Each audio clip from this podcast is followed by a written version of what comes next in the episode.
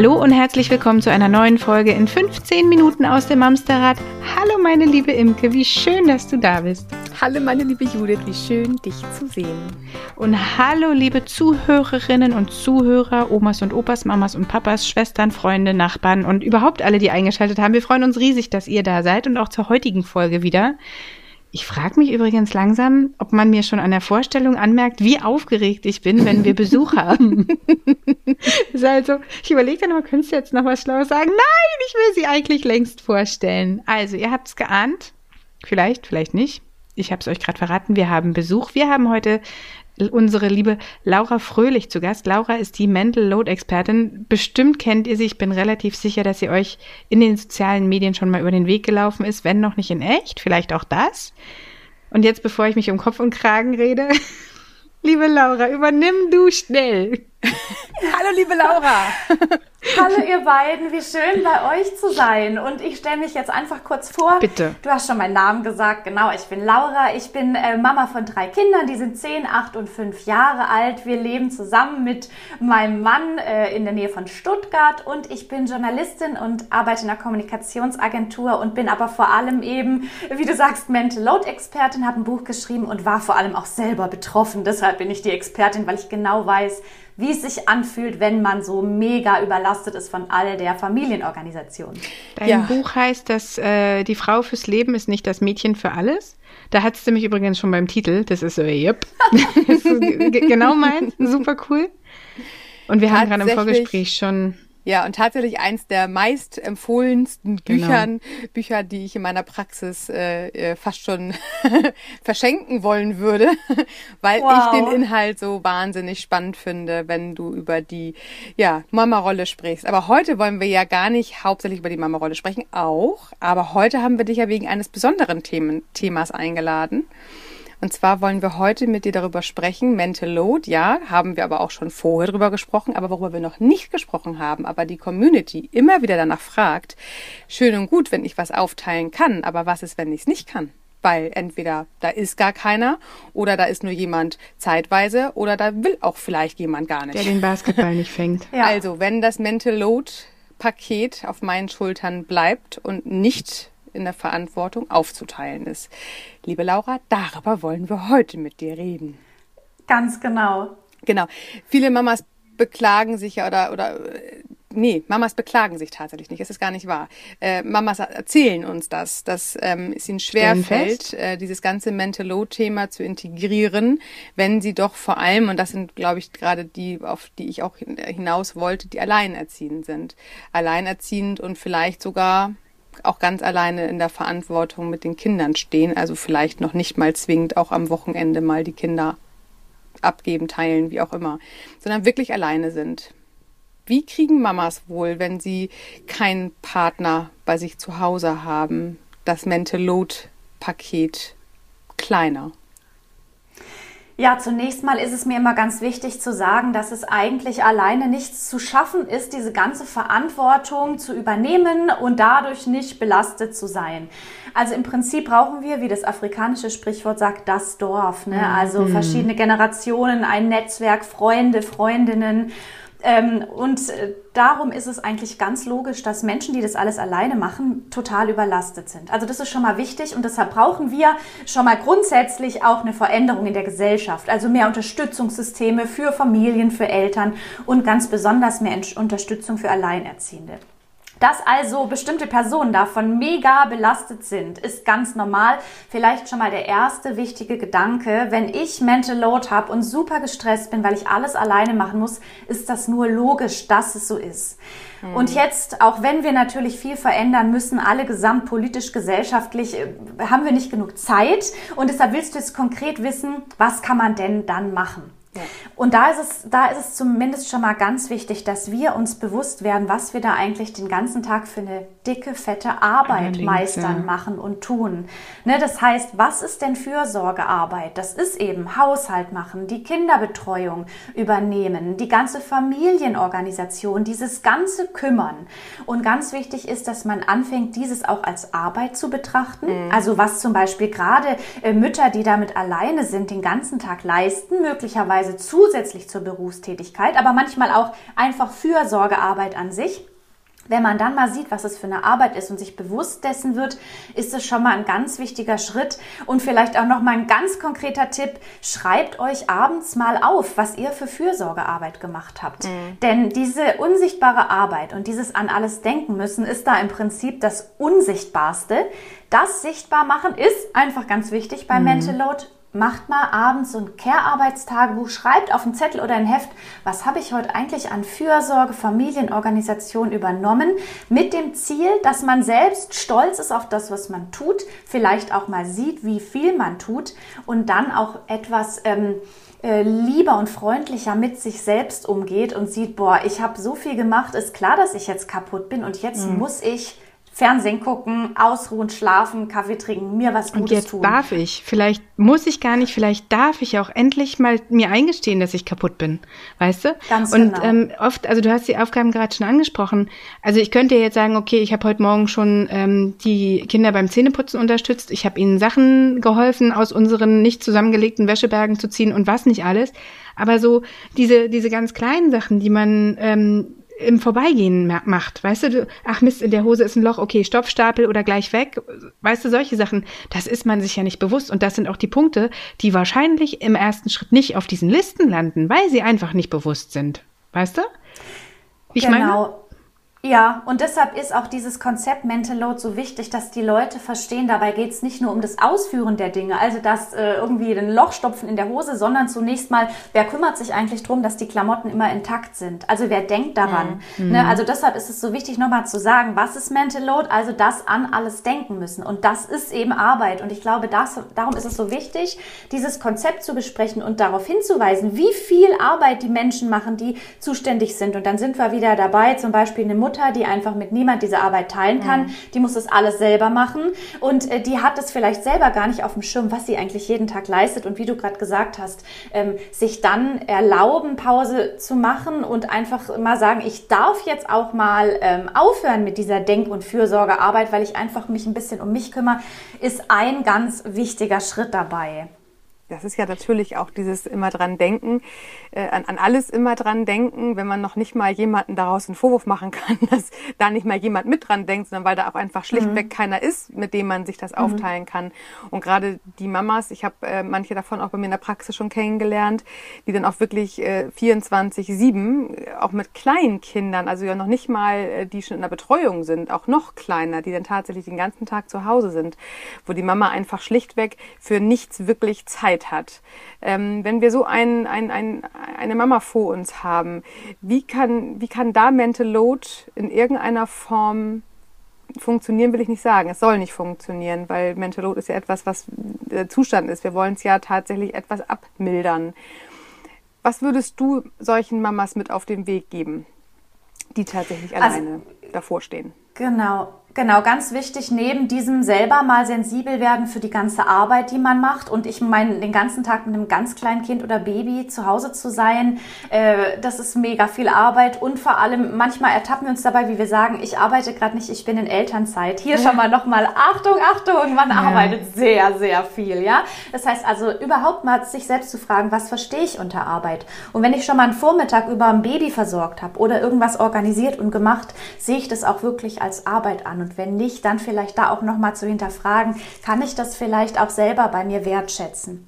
Und dann im nächsten ähm, Schritt ist es ganz wichtig, einen Überblick über die Aufgaben zu bekommen. Denn was uns immer so stresst, ist, dass wir oft gar nicht, wir haben so viel im Kopf, wir wissen gar nicht, wie wir es irgendwie ähm, kanalisieren können. Es kommen ganz viele Dinge auf einmal und äh, wir haben das Gefühl, keinen Überblick zu haben über all das. Das heißt, auch bei ähm, Eltern und gerade Müttern, die alleine sind, vielleicht doch auch mal immer so ein bisschen mit, mal aufzuschreiben, an was man alles so denkt oder sich verschiedene Überblickmittel, es gibt mittlerweile auch Vorlagen, auch in meinem Buch, so eine kleine Tabelle, dass man einfach mal einen Überblick bekommt über all die Aufgaben und Arbeiten, die zu Hause anfallen. Weil erst wenn wir so einen Überblick haben, können wir auch reduzieren. Mhm. Und was da vielleicht auch ganz gut ist, sich mal so einen Stress ähm, Tagebuch zu schreiben. Das heißt, mal über den Tag jede Stunde mal so ein bisschen drüber zu überlegen, vielleicht mit einer Handy-Erinnerung, was sind die stressigen Momente des Tages und woran liegt es? Also, dass man sozusagen mal sieht, was mache ich so den ganzen Tag,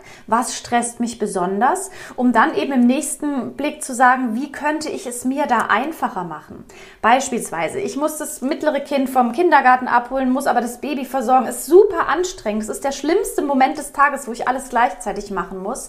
Gibt es eine Möglichkeit, diesen Stressmoment irgendwie ähm, in den Griff zu bekommen. Vielleicht gibt es andere Eltern, mit denen ich mir abholen, hinbringen vom Kindergarten und so weiter ähm, teilen kann. So als Beispiel. Dass ich sensibel werde für die unangenehmen Momente, ähm, dann sehe, dass ich da vielleicht, vielleicht auch irgendwas dran verändern kann. Oder aber sagen, okay, das ist der krasseste Moment des Tages, da bin ich immer super gestresst. Ich nehme mir ganz bewusst nach diesem stressigen Moment mal eine halbe Stunde, in der ich einfach mal nicht organisiere, nicht den Haushalt mache, mich mal nicht so intensiv kümmere. Mhm. Und dadurch entsteht so ein bisschen eine, eine Sensibilität für den Alltag mit all seinen stressigen Momenten. Es werden zahlreiche sein. Aber wenn wir wissen wollen, wie können wir aktiv dagegen vorgehen, diese stressigen Momente herauszufiltern, zu überlegen, was hat es mit Mental Load zu tun, also was prasselt alles auf mich ein, um dann zu sagen, okay, die Dinge, die wirklich wichtig sind und dringend, die muss ich als vielleicht alleinerziehende Mutter machen. Aber es gibt noch viele andere Aufgaben und die sind dann vielleicht nicht so stressig und so dringend. Und um das nochmal ein bisschen anschaulicher zu machen, Mental Load entsteht vor allem durch diesen täglichen Alltagstrott der ist stressig, weil er jeden Tag passiert. Mhm. Kinder Zähne putzen, Kinder anziehen, abholen, Essen machen und so weiter, Medikamente geben.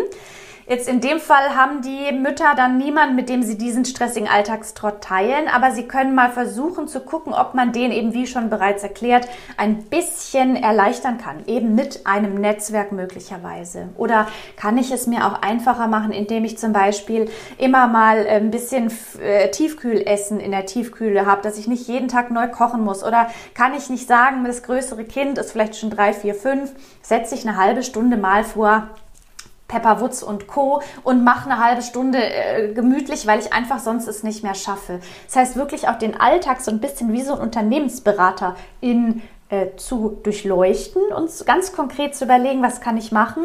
Und wenn Mütter sich damit sehr alleingelassen fühlen und auch schon denken, oh Gott, das ist ja voll die schwierige, anstrengende Arbeit, dann sich zusammentun mit einer anderen Mutter, der es ganz ähnlich geht und sich da gegenseitig Sparring-Partnermäßig unterstützen. Vielleicht sagen, was sind, guck mal, was sind denn bei dir die blöden Momente oder was stresst dich so besonders? Weil man zu zweit oft bessere Ideen hat und gerade die Alleinerziehenden verstehen untereinander sich besonders gut. Die wissen nämlich, was ist das richtig doofe Dilemma, Vielleicht auch zum Beispiel, ich äh, monologisiere so vor mich hin, aber vielleicht auch, dass wir eh einen hohen Druck auf Mütter haben und auch bei Alleinerziehenden da nicht freundlicher zu denen sind. Also wir erwarten immer Mutter-Performance den ganzen Tag, sowohl von denen, mhm. die Partner, Partnerin haben, als auch von denen, die alleine sind. Was ist es eigentlich für ein, für ein Quatsch, dass auch diese alleinerziehenden Mütter immer so performen müssen? Das heißt, wir brauchen auch von außen ein bisschen ein sensibleres Feingefühl. Was ist mit den Eltern, die ganz alles alleine machen? Müssen die denn jetzt auch noch einen Kuchen zum Kindergartenfest bringen?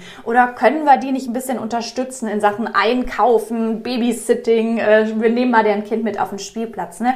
Und so sozusagen einfach so ein bisschen gucken, wie können wir das Leben vereinfachen. Aber es ist nicht leicht. Sind halt im Prinzip sind es ja so ein bisschen zwei Punkte, die man da ähm, sehen kann. Das eine ist, wir als ähm, Menschen, die in einer Familie leben, könnten uns erstmal bewusst werden, was vielleicht alleinerziehende Personen in unserem Umkreis alles stemmen und könnten aktiv unsere Hilfe anbieten. Einfach mal eine Lasagne vorbeibringen und sagen, hier stell in den Kühlschrank, dann bist du die Woche schon mal irgendwie fein. Und ich habe auch verstanden, dass ich weiß nicht, wo es herkommt, da seid ihr die Expertinnen, aber dass mit dieser Mutterrolle, in die wir alle reingeboren worden sind, uns ein ganzer Batzen an Ansprüchen aufgeholfen wurde, die äh, wir an uns selber haben und dies ja vielleicht auch einmal zu kontrollieren lohnt, weil wenn ich denke, ich muss den Kuchen backen, dann hat im Zweifel niemand zu mir gesagt, du musst den Kuchen aber bitte selber backen und die Smarties obendrauf, die feilst du bitte handrund, damit die auch hübsch aussehen, sondern das ist ja mein Anspruch, den ich habe. Ich möchte da keinen Kaufkuchen mitbringen. Warum eigentlich nicht? Da habe ich vielleicht eine konkrete Übung, die ein bisschen helfen kann. Du hast gerade schon gesagt, die, die Anforderungen sind krass, was wir alles nicht als Mutter machen müssen äh, und gesund, gesund kochen und Brot, und Brot und Kuchen bitte selber machen und was nicht noch alles. Und uns die ganze Zeit liebevoll und geduldig um die Kinder kümmern. Jederzeit. Und nie schreien. Weil Schimpfen ist und ganz, schimpfen. genau, nie schreien, nie schimpfen. Ich ganz ehrlich, bei solchen Anforderungen kriege ich ja immer einen Hals. Wie soll denn das gehen? Mental belastete Mütter, die sollen dann auch noch bitte die ganze Zeit geduldig bleiben. Denke ich mal, Leute, kümmert euch erstmal um die Mütter und dann reden wir ja. von nicht schreien. Aber anderes Thema. Ihr merkt, da werde ich schon ein bisschen. Also, ich habe aber eine ganz konkrete Idee. Das heißt, Mütter, äh, viel zu hoher Druck. Das heißt, die Frage ist, was für eine Mutter möchte ich sein? Ich kann, ich kann euch schon mal gleich sagen, alles schafft man eh nicht. Habe ich selber versucht. Ich wollte in jedem Bereich performen. Ich habe es nicht hinbekommen, weil es einfach unmenschlich ist. Das heißt, was für eine Mutter möchtest du sein? Jetzt auch an die Zuhörerinnen. Äh, was für Dinge tut man so mit den Kindern und sind schön und sollten bitte gemacht werden? Und welche Dinge machen euch Freude und sind euch wichtig? Also nicht äh, zum Beispiel Mütter, die einfach nicht gern basteln. Ne? Die basteln da mit ihren Kindern, weil sie denken, es gehört dazu. Aber sucht euch mal konkret drei Dinge, die ihr gern und voller Freude mit euren Kindern machen, weil sie euch und den Kindern gut tun. Drei Dinge. Zum Beispiel, ich lese super gern mit den Kindern Geschichten. Wir erzählen uns super gerne Witze und wir kuscheln jeden Abend eine Viertelstunde. Das ist dann so eine Art mein Leitstern. Diese drei Dinge sind mir und den Kindern wichtig und die machen wir gerne, weil wir individuelle Menschen sind. Schreibt euch diese drei Dinge an den Kühlschrank und alles andere ist Zuckerguss, man darf gern basteln und man darf auch gern mal eine Torte backen, wenn man daran Freude hat. Aber wenn man es nicht schafft, dann ist auch nicht so schlimm, weil die drei Dinge, die mir wichtig sind, die versuche ich in den Alltag einzubinden. Und so vieles kriege ich einfach nicht hin. Ne? Und was diese drei Dinge sind, wir sind als Menschen so individuell und unterschiedlich, das kann bei jeder Mutter, können es andere Dinge sein. Ne? Das heißt, wir fokussieren uns mehr darauf, was ist für mich und die Kinder oder das Kind wichtig, was tut uns gut und versuchen mal diesen Druck, was Mutter scheinbar alles sein sollen und leisten sollen, ähm, versuchen, den ähm, mal außen zu lassen. Ist auch ganz schwer, sagt sich jetzt so einfach. Da auch nochmal der Hinweis an Alleinerziehende, sucht euch eine Mutter, die so ein bisschen euch ähnlich ist und versucht gemeinsam, Sparring-Partner-mäßig, äh, euch da zu unterstützen. Das heißt, man sagt ja dann auch, oh, weißt du noch, oh, im Kindergarten war wieder so dieses Gefühl, ich bin jetzt eine schlechte Mutter, weil ich keinen Kuchen gebacken habe. Ich habe es aber einfach nicht geschafft.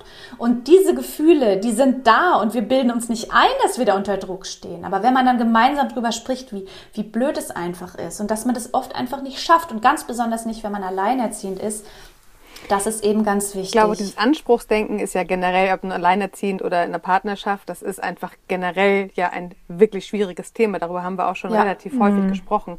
Ähm, ich glaube, auch an der Stelle ist immer Druck erzeugt, Gegendruck, sagen wir gerne bei uns. Weil natürlich durch diesen Druck, den ich von außen spüre, gehe ich noch mehr in den Druck auf mich. Das heißt, mir geht's doppelt ja. schlecht. Und ich glaube auch, wenn ich dich richtig verstanden habe, auch gerade als Alleinerziehende, ist es natürlich dem Mythos Mama hinterherzulaufen, äh, der uns über die letzten drei, vier Generationen ja einfach so mit äh, ja anerzogen worden ist, ähm, beziehungsweise wir es ja auch einfach gar nicht anders kannten aus unserer Kindheit, dass wir das nochmal doppelt mehr in Frage stellen dürfen, ähm, ob es wirklich das ist, was ich auch für mich zu Hause umsetzen kann, weil wenn ich schon kaputt bin und wenn ich äh, nicht nur ähm, das Kind am Tage habe, sondern halt auch immer alleine nachts, egal ob gesund oder krank, ob ich gesund bin oder krank, krank bin, ob das Kind gesund ist mhm. oder krank ist, ähm, ob wir Feiertage haben, ob wir äh, Wochenende haben, ob wir Werktag haben, halt immer tatsächlich, dass ähm, ich natürlich davon betroffen bin und mich auch äh, äh, in vielen Dingen auch verletzt fühle, aber halt auch in die Handlung gehen darf und sagen kann, hey, aber das kann ich ja entscheiden. Ich kann ja für mich entscheiden, ich laufe einem Idealbild hinterher oder ich freue mich über die Realität und die Realität ist ehrlich gesagt ziemlich cool und ähm, ich muss gar kein fremden Idealbild hinterherlaufen. Ich finde, das ist tatsächlich ähm, etwas, was äh, ja Alleinerziehende nochmal doppelt mehr sich einfach glaube ich, wirklich bewusst werden dürfen, weil es ist einfach anstrengend und das, äh, der Energiekuchen wird ja nicht mehr. Er ist ja, ja, er ist ja eh nur begrenzt. Der Tag ist begrenzt. Und wenn wir auch noch lange Nächte haben, dann ist der Tag nochmal begrenzt, ich glaube, weil man zu müde ist. Ich glaube, du bist halt einfach irgendwann, und da ähm, kann man, glaube ich, für die meisten Mütter sprechen, egal ob allein oder nicht, in diesem Mamsterrad drin, wo du dir mhm. selbst gar nicht mehr die Zeit erlaubst oder sie auch gar nicht siehst, ähm, darüber mal nachzudenken. Weil im ersten Moment klingt, führe mal ein Stresstagebuch. Wenn du mir das jetzt so sagst, Laura, denke ich, ist total plausibel, alles klar, mache ich. Wenn ich aber in diesem ganzen Hassel bin und ich schon nicht weiß, wo mir der Kopf steht, dann frage ich mich, wo Wann zum Geier soll ich denn die fünf Minuten jetzt noch hernehmen? Und wenn es nur fünf Minuten sind, die habe ich nicht. Und wenn ich sie habe, dann nur, weil ich mit der Stirn an der Wand lehne und mich nicht mehr bewegen kann. So, weißt du? Ja, ja, ich verstehe schon. Ähm, dass der Punkt ist klar. Die Sache ist nur die, wir müssen irgendwas verändern, Absolut, weil der ja. Druck ist groß und wir können nicht mehr. Ne? Und die leider gibt es noch nicht das Netzwerk, das wir eigentlich brauchten für Familien. Das heißt, ich muss irgendwie ein äh, in das bewe sich bewegende Rad, da muss ich ein Stück Holz reinkeilen. Und da sind eben so klitzekleinigkeiten ganz wichtig, äh, wie jetzt, gut, es muss nicht das Stresstagebuch sein, aber zum Beispiel, ich weiß nicht, wie es euch so geht, aber man fängt morgens mit seinem Job an und man hat das Gefühl, ich muss so viel Sachen machen, ich habe auch keine Zeit mehr, erstmal zehn Minuten zu überlegen, was gibt's zu tun, was sind die wichtigen Dinge, was kann ich weglassen und wann baue ich eine Pause ein. Ich habe aber gemerkt, wenn ich jetzt im Büroalltag diese kurzen zehn Minuten mir nicht nehme, bin ich den ganzen Tag auch sehr uneffektiv mhm. in dem, was ich tue, weil ich die ganze Zeit mental belastet irgendwelchen Aufgaben hinterher renne. Das heißt, wir fangen schon mal an, ob das jetzt ein Stresstagebuch ist, ein Care-Arbeitstagebuch oder morgens einfach mal zehn Minuten oder fünf mich kurz hinsetzen und sagen, ich nehme mir jetzt diese fünf Minuten und konzentriere mich mal auf die Anforderungen des Tages.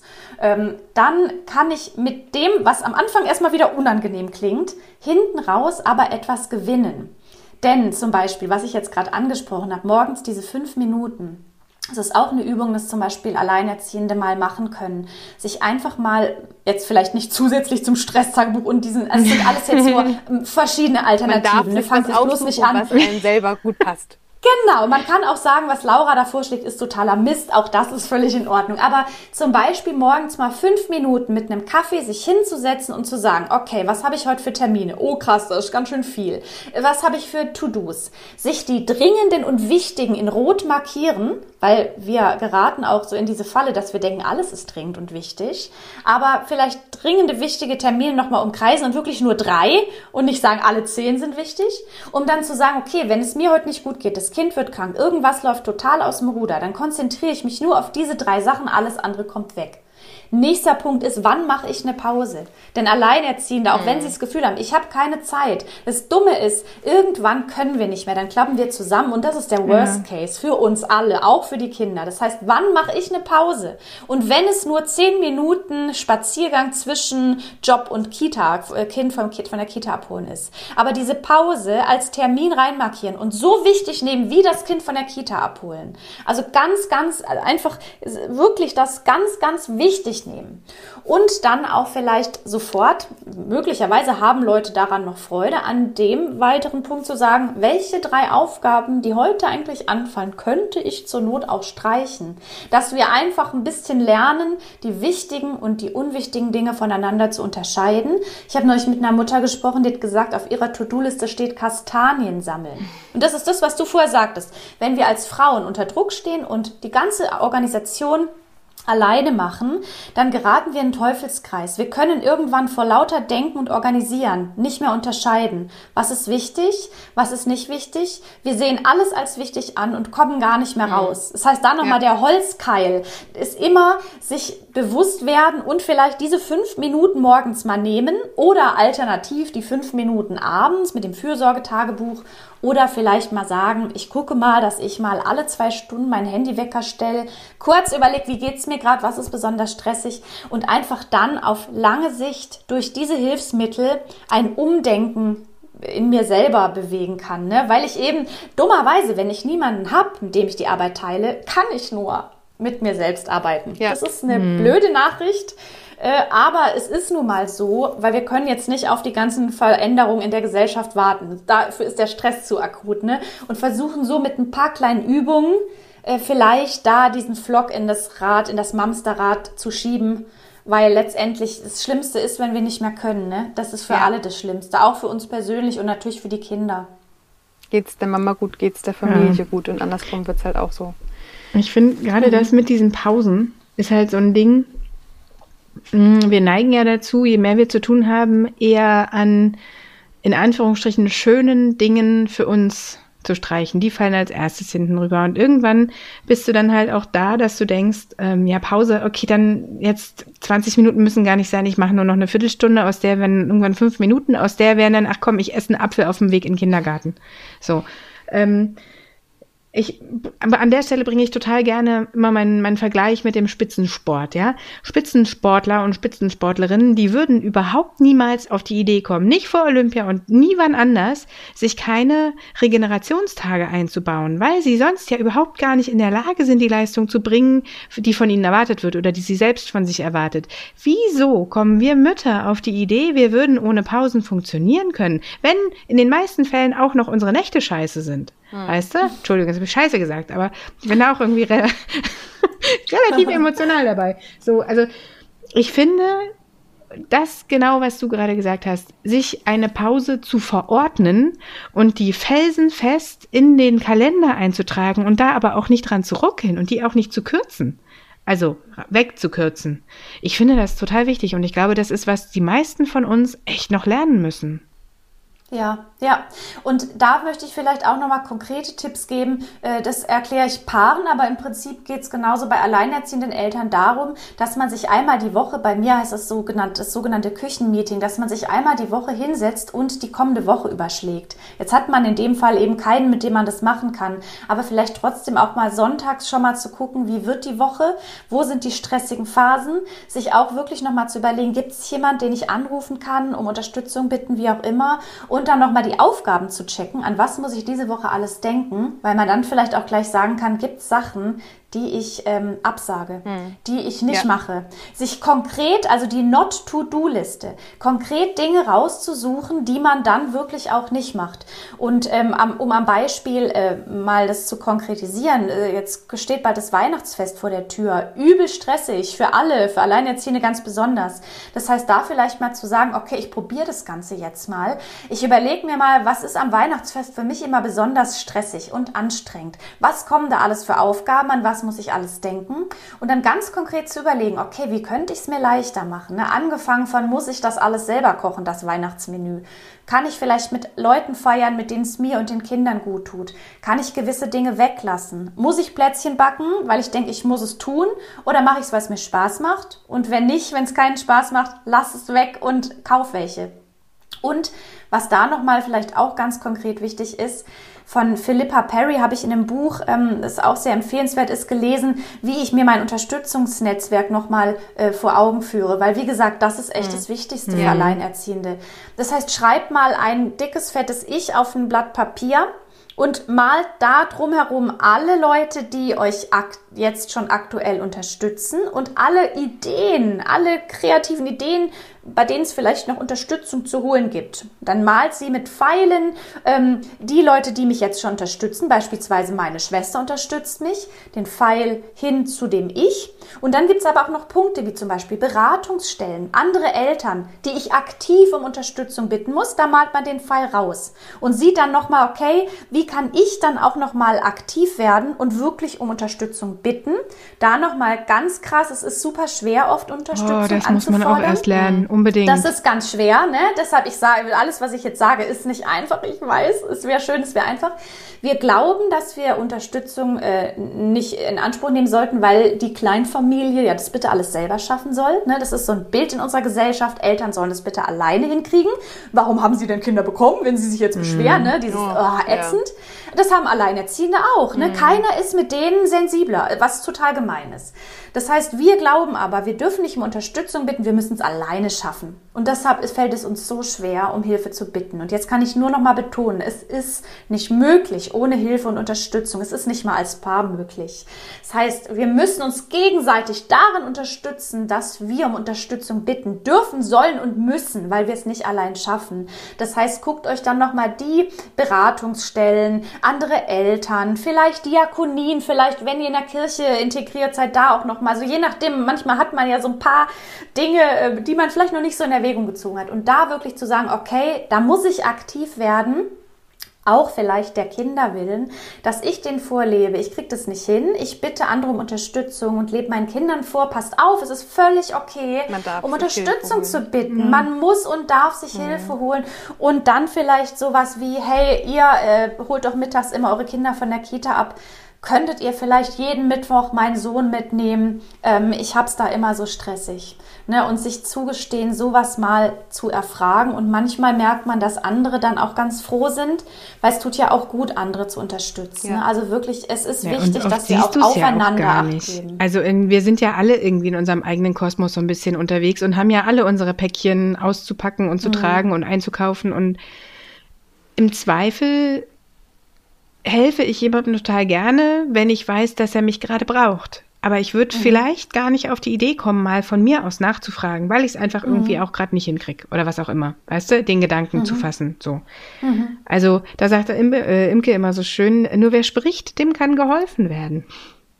Ja, ja, ja, ja, Kommunikation, ne? Ja. das ist ja auch dein Fachgebiet. Damit fängt es natürlich an. Und vielleicht hilft der Gedanke, dass ich es mir zugestehen darf, in, weil ich damit meinen Kindern zeige, auch ihr dürft, wenn ihr Hilfe braucht, andere bitten. Ne? Genau. Ne? Wir, wir, und, und vielleicht, wenn wir jetzt hier gerade, wenn alle, die jetzt zuhören, dass man, wenn man das nächste Mal in die Drogerie geht oder zum Bäcker, vielleicht überlegt, ach, da ist doch die alleinerziehende Mutter oder der alleinerziehende Vater hier um die Ecke, vielleicht frage ich die mal, kann ich euch was mitbringen? Ja. Ne? Oder, mhm. oder gehe ich aktiv auf andere zu, weil indem wir darüber sprechen und auch aktiv Unterstützung anbieten oder einfordern, äh, wir einfach dieses Bild von diesem, wir sollen es bitte alle allein alleine schaffen, dekonstruieren. Das ist nämlich so ein, sage ich auch mal ein schlimmes Wort, ne? Bullshit, den, den, den wir aufsitzen. Diese ja. von wegen schafft's doch bitte alleine. So ein Käse kriegen wir nicht hin, ne?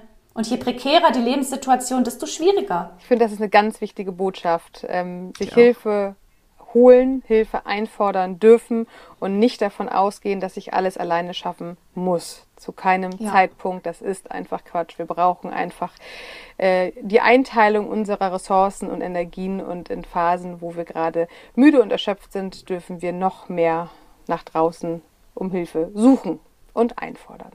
Laura, es war großartig. Du lässt mich überhaupt nicht mehr es gut sagen. Lass mich jetzt erstmal es gut sagen. Pass auf. Oh. Ist gut. Jetzt kommst du. Laura, es war großartig, dich heute hier gehabt zu haben. Und ich würde am liebsten noch weiter, mindestens eine Stunde ja. mit dir hier quatschen. Es macht unglaublich viel Freude, dir zuzuhören. Und deine aufgeregte Mimik, die sehen jetzt leider unsere Hörer nicht, aber du bist wirklich mit ganz viel Leidenschaft und ganz viel Herzenswärme Absolut. dabei. Es ist eine Absolut. Freude, dich dabei zu beobachten. Aber tatsächlich, ähm, ja, wir sind eigentlich ja ein 15-Minuten-Podcast-Quickie. Wir haben ihn heute verdoppelt, aber zu Recht. Und äh, Laura, unbedingt, wir wollen dich wieder bei uns äh, willkommen heißen. Komm unbedingt wieder. Äh, super ich gerne. glaube, da haben alle draußen gerade einen tollen Mehrwert mitgehabt. Ja, super, super gut. Danke. Gerne. Vielen Dank. Okay, ihr Lieben, ihr kommt äh, wie immer bei Instagram und Facebook vorbei. Nicht nur bei uns, bitte auch bei Laura. Ich glaube, der Unterstrich ist zwischen die und Mental Load Expertin, richtig? Ja, ich glaube, wenn man Mental Load Expertin eingibt, man landet da relativ. Man kommt, man entkommt mir nicht. Gut, sehr schön. Sehr Dann macht ihr das jetzt bitte alle auf der Stelle. Wir kontrollieren das nächsten Sonntag. und ansonsten findet ihr uns äh, im äh, Netz unter mamsterrad.de und auch bei Steady. Bitte kommt uns dort besuchen, wenn ihr unsere Arbeit mögt. Unterstützt uns gern. So, und jetzt kommt ihr bitte gut durch die Woche. Dann Bleibt bin ich gesund. auch schon fertig mit meinem An äh, Anforderungsprofil, was alles jetzt noch zu erledigen ist. Genau. Also, kommt gut durch die Woche, bleibt gesund. Bis dahin. Wir hören uns nächsten Sonntag. Tschüss. Tschüss. Tschüss.